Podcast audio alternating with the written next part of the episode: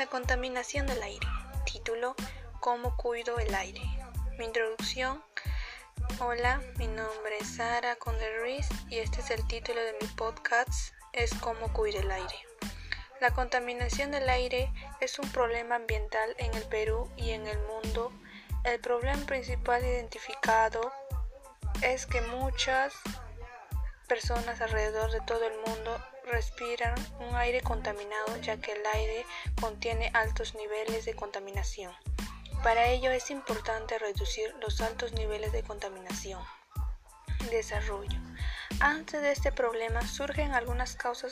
Sus principales causas son uso ineficiente de la energía en las viviendas, la industria, los sectores de la agricultura, el transporte de las centrales, electricidad de carbón, la arena, el polvo del desierto, la quema de desechos y la deforestación porque estas dañan el aire ya que contienen altos niveles de sustancias contaminadas y consecuencia daña el planeta a la salud de las personas.